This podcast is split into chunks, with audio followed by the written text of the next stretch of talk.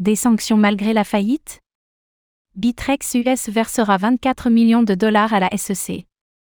Malgré la faillite de sa filiale aux États-Unis en raison du contexte réglementaire, des démêlés entre Bitrex et la SEC étaient encore en cours.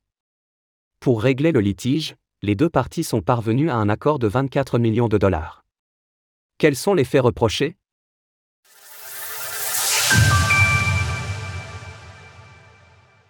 Les démêlés de Bitrex US avec la SEC continuent malgré la faillite. En mai dernier, la branche américaine de l'exchange de crypto-monnaie Bitrex s'était déclarée en faillite en raison de la pression réglementaire imposée par la Security and Exchange Commission, SEC. Néanmoins, une plainte avait été déposée par la SEC quelques semaines avant cet événement, au motif habituel selon lequel la plateforme aurait opéré aux États-Unis en tant que bourse et agence de compensation non enregistrée pour permettre de traders des securities.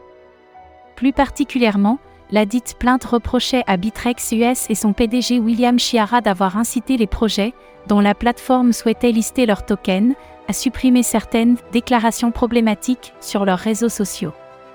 Cela aurait eu lieu entre 2014 et 2019, et les communications en question auraient pu attirer le regard du régulateur, comme l'a rapporté Gerby Resgrewal, directeur de la division de l'application de la SEC.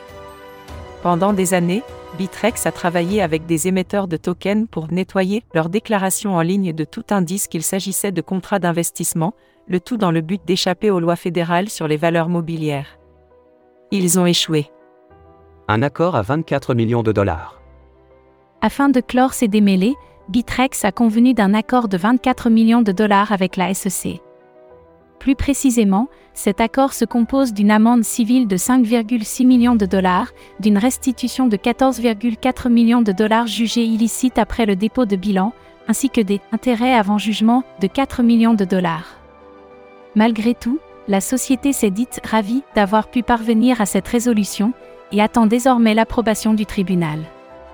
De son côté, William Chiara a également commenté cela il est vital que notre pays trouve un équilibre entre la promotion de l'innovation, l'encouragement des entrepreneurs et la nécessité de protéger les consommateurs, et j'espère que le règlement proposé aujourd'hui contribuera à faire avancer cela.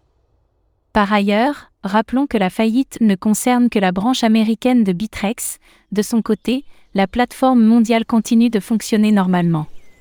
Source SEC, Reuters. Retrouvez toutes les actualités crypto sur le site cryptost.fr. Thank you.